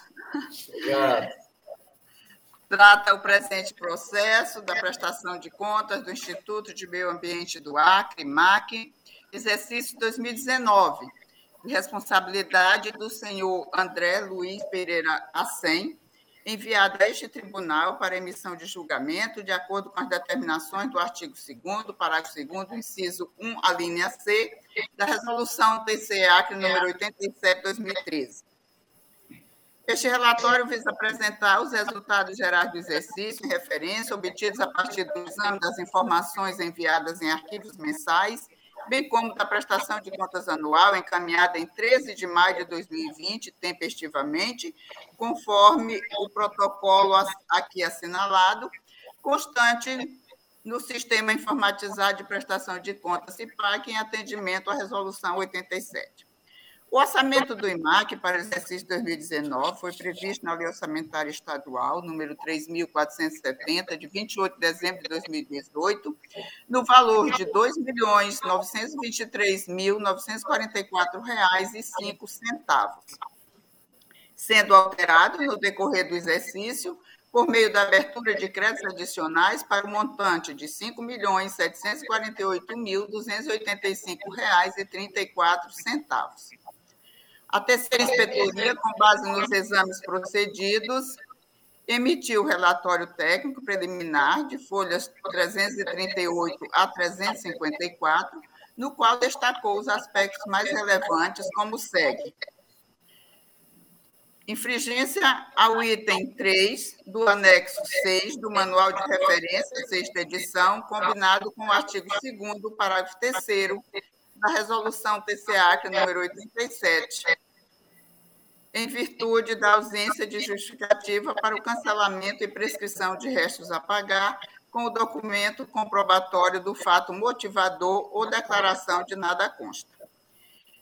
Infringência aos artigos 94 a 96 da Lei nº 4.320 e item 12 do anexo 6 do manual de referência já acima referido, em virtude da ausência de atualização do inventário de bens móveis, considerando as aquisições e baixas ocorridas no exercício fino. Infringência ao item 16 do anexo 6 do mesmo manual de referência, em virtude da ausência de esclarecimentos e documentos probantes para o registro de R$ 1.180.668,98 no item desvalorização e perdas de ativos, a título de perdas involuntárias na demonstração das variações patrimoniais de 2019. Infringência ao artigo 2 do Decreto Estadual número 537 de 2019, em virtude da ausência de comprovação da vantajosidade da prorrogação contratual para o período de 24 de abril de 2019 a 24 de abril de 2020, através de pesquisa de preços de mercado referente ao contrato número 19 de 2014. Infringência ao artigo 63 da Lei Federal 4.320, em virtude da ausência das cópias das notas fiscais atestadas e cópias dos comprovantes de regularidade referentes ao INSS e FGTS, demonstrando situação regular no cumprimento dos encargos sociais, juntamente com a relação nominal dos ocupantes dos postos de trabalho que efetivamente prestaram os serviços referente ao contrato número 19 de 2014. Infringência ao artigo 63 da Lei Federal número 4.320, em virtude da ausência das cópias das notas fiscais atestadas e cópia dos comprovantes de regularidade referentes ao INSS e FGTS, demonstrando situação regular no cumprimento dos encargos sociais referente ao contrato número 15 de 2019. Infringência ao artigo 63 da Lei 4.320, em virtude da ausência das cópias das notas fiscais atestadas e cópia dos comprovantes de regularidades referente ao INSS e FGTS, demonstrando situação regular do cumprimento dos encargos sociais, acompanhados da relação com os nomes dos trabalhadores, referente ao contrato número 20 Infringência ao item 11, anexo 6 do Manual de Referência, sexta edição, em virtude da ausência do demonstrativo das diárias, constando a data das concessões, o número da nota de empenho, o nome do beneficiário, o destino, a data, o número da nota de pagamento, o valor, a data de, da baixa e a situação de regular ou pendente. Devidamente citados, o diretor-presidente do Instituto de Meio Ambiente do Acre, senhor André Luiz Pereira Assem, e o contador, senhor Paulo Andrei Mota de Lima, apresentaram de forma tempestiva as justificativas de folhas 370, 460 e 466 a 552, respectivamente. Novo exame foi realizado pela área técnica, relatório de folhas número 559 a 567, evidenciando a permanência das irregularidades constantes dos itens 4.1, 4.3, 4.5, 4.6 e 4.7. Em relação aos demais itens, 4.2, 4.4 e 4.8, os esclarecimentos e documentação apresentadas foram suficientes para saná-las o Ministério Público de Contas manifestou-se por meio da procuradora Ana Helena de Azevedo Lima, as folhas 572 a 574, em razão da ausência de notas explicativas e comprovação de fatos verificados, o órgão ministerial opinou preliminarmente ao julgamento da matéria por nova citação dos responsáveis nos termos do inciso 2 e parágrafo 1 do artigo 48 da Lei Complementar número 38, para o contraditório específico sob pena de reprovação das contas. Por determinação da relatora, nova citação dos responsáveis foi realizada, como se observa pela certidão de folha 582, emitida pela Secretaria das Seções, através do ofício IMAC número 555, 2021, documento de folha 586, foi solicitado prorrogação do prazo regimental que foi concedido por esta relatora mediante o envio de novos documentos de folhas 593 a 641, 643 a 691 e 757 a 836, o feito retornou à terceira inspetoria para análise, ocasião em que foi emitido o relatório complementar de folhas 837 a 843. O Ministério Público de Contas novamente se manifestou por meio da ilustre procuradora Ana Helena de Azevedo Lima, as folhas 847 e 848. É o relatório, senhor presidente. Muito obrigado. Com a palavra do Ministério Público para o seu pronunciamento. Obrigado, senhor presidente. Senhor presidente, considerando que após o contraditório restaram sanadas as impropriedades inicialmente catalogadas pela área técnica, o parecer ministerial da lava da procuradora Ana Helena de Azevedo Lima é considerando regular a prestação de contas hora examinada. É o parecer, senhor presidente. Muito obrigado. Com a palavra, a nova conselheira relatora para proferir o seu voto. Obrigada, senhor presidente.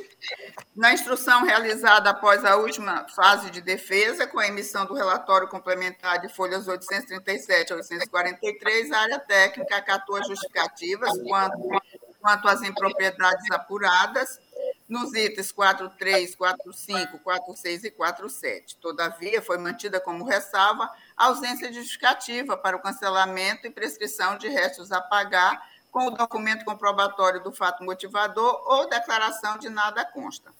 Ressalta-se, no entanto, que no balanço financeiro do exercício em análise, as folhas 194, consta como inscrição de restos a pagar processados o valor de R$ 41.011,32, que corresponde ao mesmo valor registrado no demonstrativo de restos a pagar, a folha 203, para melhor esclarecer, efetuamos um comparativo dos balanços financeiros de 2018, 2019 e 2020, como se verifica a seguir, onde se constata que o pagamento da maior parte dos valores inscritos foi efetuado no exercício 2020, guardando conformidade com os esclarecimentos da defesa. E aqui no voto eu faço constar o quadro comparativo, confirmando essa informação. Assim, considerando o que foi exposto, voto pela emissão de acordo julgando regular a prestação de contas do Instituto de Meio Ambiente do Acre, IMAC, relativo ao exercício 2019, de responsabilidade do senhor André Luiz Pereira A100, nos termos do artigo 51, inciso 1 da Lei Complementar Estadual número 38, pela notificação dos senhores André Luiz Pereira A100, diretor-presidente, e Paulo Andrei Mota de Lima, contador, para conhecimento da decisão proferida. E após a formalidade de estilo, pelo arquivamento dos autos. É como voto, senhor presidente, senhoras e senhores conselheiros. Ok. Vamos à votação. Conselheiro Antônio Malheiro. Acompanho o voto, excelência. Conselheiro do Cinema Benício. Com a relatora, senhor presidente. Conselheira Ana Maria. Acompanhe a relatora, senhor presidente. Conselheiro José Ibamar. Com a relatora, excelência. A decisão decidiu-se a unanimidade nos termos do voto da nobre conselheira relatora, ausente justificadamente na sessão de hoje, o nobre conselheiro Ronald Polanco e Antônio Cristóvão Corrêa de Messias. Encerrado a pauta, é, e não havendo expediente, passamos às comunicações. Passo a palavra ao ilustre é, procurador-chefe do Ministério Público, doutor João Isidro Melo Neto. A palavra do Ministério Público. Obrigado, senhor presidente. Nada a comunicar. É, Passo a palavra aos nobres é, conselheiros. Antes, porém, eu quero comunicar que terça-feira próxima, dia 12, estará aniversariando, é, para nossa alegria, o nobre procurador-chefe, doutor João Isidro Melo Neto. Então, eu já passo a palavra aos nobres conselheiros para quem dela queira fazer uso palavra, conselheiro Antônio Jorge Malheiro. Obrigado, Excelência. Queria cumprimentar o, o novo procurador-chefe, doutor João Isidro, desejar-lhe muita saúde, vida longa. E não é à toa que é feriado, né? Então, isso é bom, uma coincidência boa. Então, muita saúde, muita alegria, que essa vida continue sempre assim, que você continue sempre é, nessa sua postura digna, correta, amiga. Então, vida longa e que nós estejamos juntos por muitos anos. Quando nós começarmos a errar, conta um conserta do outro. Então, assim vamos. Queria cumprimentar todos que nos acompanharam e queria pedir ao, novo presidente que logo em seguida dessa sessão nós possamos ter uma, uma sessão administrativa. Muito bem.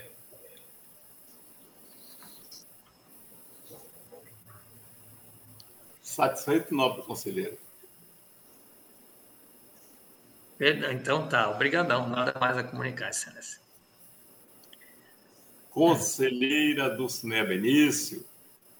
Obrigada, excelência. Primeiro, cumprimentá-lo pela conduta, condução da nossa sessão, muito bem feita. Cumprimentar Obrigado. nosso querido procurador-chefe, doutor João Isidro, desejando que a sua data seja multiplicada, para que a gente possa conviver por muitos e muitos anos, com sua presença, com sua sabedoria, bem destacou o conselheiro Maria com a sua amizade, uma pessoa muito boa, a gente tem que trazer com ele. Muitas felicidades, muita saúde para o senhor e para a sua família e muitos anos de vida. Parabéns.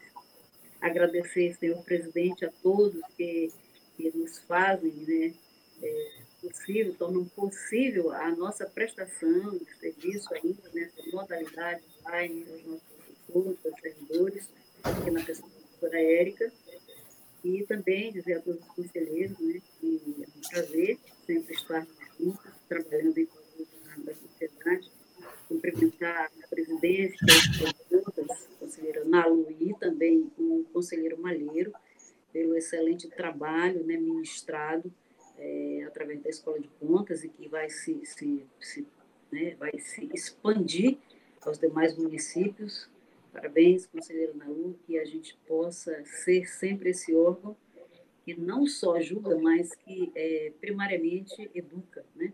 Isso é muito importante, é o conhecimento. Desejar a todos que nos ouvem um bom dia e restauração a todos que estão enfermos e atingidos ainda pela pandemia, desejando que a gente vença toda essa etapa difícil. Muito obrigada, um bom dia a todos.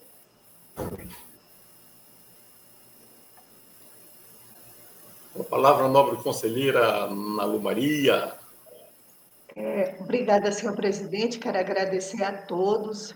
É, obrigada, Dulce. Obrigada, é, o, o Malheiro, pela camaradagem de me representar lá, representar o Polanco lá no curso. É, é esse curso é de orientação sobre aos conselheiros do Fundeb é um curso que há muito tempo o pessoal pediam, né? os municípios pediam, e a gente está com toda uma programação. O próximo é o Bujari, depois Capixaba, e aí a gente está indo para vários lugares. É, a Kelly e a Laélia. Quero, inclusive, em nome da escola, agradecer a Kelly e a Laélia é, é, pela essa ajuda e esse companheirismo com relação à escola. As meninas da escola, que têm dado uma força danada é, presencial, já que é, eu quase não estou indo ainda no tribunal. E parabenizar o João, que Jesus é, lhe abençoe, continue lhe abençoando com essa linda família, com muita saúde, que hoje é o que a gente precisa. É só o que a gente pede na vida hoje é saúde porque Deus tem sido muito generoso com tudo que a gente tem na vida. Agradecer a, tudo, a todos e desejar um resto de bom dia. Melhoras para o Cristóvão, que ele fique logo bom, esteja é, daqui a pouco junto com a gente. Beijão a todos. Amém. Seja. Boa recuperação, nosso Cristóvão. Com a palavra, o nobre conselheiro Riba Maternidade. Obrigado, senhor presidente. Só queria agradecer a Deus por mais essa oportunidade de participar dessa sessão. Parabenizar Vossa Excelência pela condição dos trabalhos. Parabenizar a conselheira Nalu por mais esse evento da Escola de Conta. Parabenizar Obrigada, Riva. O nobre procurador-chefe, doutor João Isidro. pela, pela passagem do seu aniversário no próximo dia 12, desejando-lhe saúde e vida longa. E um bom dia a todos e nada mais a comunicar. Obrigado.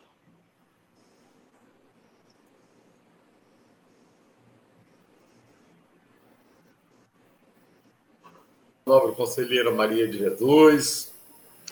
Obrigada, Excelência. É, também quero cumprimentá-lo pela presidência desta, desta sessão, cumprimentar a conselheira Nalu, que mais uma vez nos brinda, né, e aos nossos jurisdicionados com mais este evento da, da escola. Obrigada, Maria. Parabéns. E ao, ao procurador, doutor João Isidro, é, eu peço a Deus que, que, continue lhe abençoando, lhe dando saúde, né? Como a conselheira Nalu falou, isso hoje sempre foi, e hoje mais a gente tem mais a certeza de que é o que nós realmente precisamos e o que é mais importante para nós é termos a saúde, porque com saúde a gente conquista as outras coisas, né? Porque aí teremos condição de, de buscar o, a, as outras coisas, os outros sonhos, as outras realizações na nossa vida. Então, que Deus continue lhe abençoando. É dia 12, é o dia da criança, né, que a gente lembra, mas também devo lembrar que é o dia da padroeira, Nossa Senhora Aparecida, que ela também lhe proteja com o seu divino manto. É, vou dizendo que depois da. Nada mais a comunicar, senhor presidente. Aí disseram também que o lanche está lá embaixo. Senhor presidente, uma questão de ordem? Pois não, meu nobre é, procurador. Obrigado. Apenas para agradecer penhoradamente as felicitações de Vossas Excelências e agradecer também a Deus pela oportunidade de completar mais esse ciclo, quando tantos sucumbiram né, nesses, nesses dois últimos anos, em razão da pandemia que vivemos. É, Vossas, Vossas Excelências estão com a razão. Tudo que, é, que desejamos de hoje, hoje em dia é saúde. Né? Então, muito obrigado. Saúde a todos. Obrigado. Muito obrigado.